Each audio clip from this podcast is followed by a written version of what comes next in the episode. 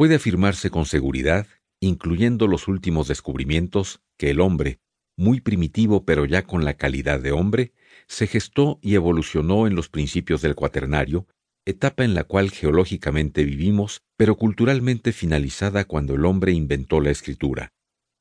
El hombre no es originario de América. En Europa, en Asia, en África y en Oceanía se han encontrado restos antiquísimos, pero no en América, donde ni siquiera se han hallado vestigios de monos antropoides, considerados como los antecedentes del hombre. Entonces, ¿cuál será el origen del hombre americano? La cuestión se planteó desde el descubrimiento del Nuevo Mundo. Los intelectuales de los siglos XVI y XVII, formados en la educación escolástica, alegaron y escribieron que el indígena americano descendía de Noé o de la séptima tribu de Israel que se había perdido. Otros autores supusieron que navegantes fenicios, egipcios o cartagineses en sus periplos habían poblado algunas regiones del continente americano. Se habló también de tierras que desaparecieron, de la Atlántida y de otras ideas similares. Pero todas estas hipótesis carecen por completo de cientificidad.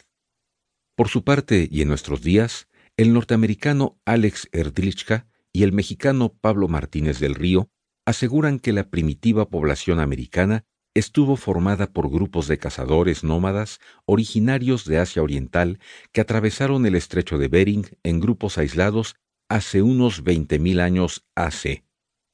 Dichos investigadores demuestran su tesis mediante las posibilidades geográficas y las similitudes físicas y psíquicas. Por ejemplo, en lo físico, pelo negro, grueso, lacio y resistente, vello escaso en el cuerpo y en el rostro, que es ancho, pómulos salientes, nariz pequeña y achatada, ojos generalmente negros, alargados y oblicuos, dientes incisivos en forma de pala, con una concavidad en la parte posterior. En la forma del cráneo no hay uniformidad. Los chinos del norte, por ejemplo, son dolicocéfalos, y los del sur, braquicéfalos. Los indios de América del Norte son dolicocéfalos, y los toltecas, olmecas y mayas son braquicéfalos. En general, indígenas americanos y asiáticos del este tienen buena resistencia física sin ser muy fuertes y son poco propensos a enfermedades endémicas y débiles a las epidémicas. Otros grupos indoamericanos, aunque poco numerosos y muy aislados, presentan características diferentes en su aspecto físico y en sus usos y costumbres, lo cual hace pensar en un origen distinto. Estas observaciones motivaron que el antropólogo francés Pablo Rivet, después de muchos años de estudio y cuidadosa investigación, estableciera que entre los indígenas de América del Sur hay grupos con características de los isleños del Océano Pacífico. Esto pudo haber ocurrido porque dichos isleños son magníficos navegantes y quizás aprovechando las corrientes del océano, llegaron hasta las costas, principalmente a la altura del Ecuador, y aportaron rasgos raciales, lingüísticos y culturales distintos.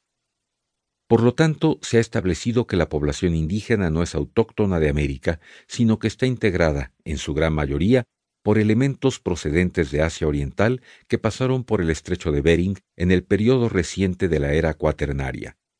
Al llegar a América, siguiendo a los grandes animales que cazaban, los emigrantes encontraron dos caminos a seguir, el valle del río Yukon, en Alaska, y las accidentadas laderas de las montañas rocosas.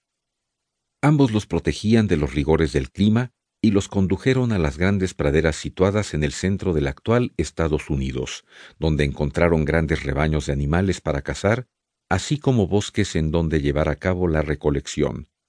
Según los descubrimientos hechos en diferentes partes de Norteamérica, los grupos nómadas correspondían a la cultura del Paleolítico, pues tallaban la piedra, sabían encender el fuego y aprovechaban la carne, la piel y los huesos de los animales que cazaban. El movimiento de esos grupos desde Alaska hasta la frontera mexicana debe haberse llevado a cabo en un lapso de unos cinco mil o seis mil años.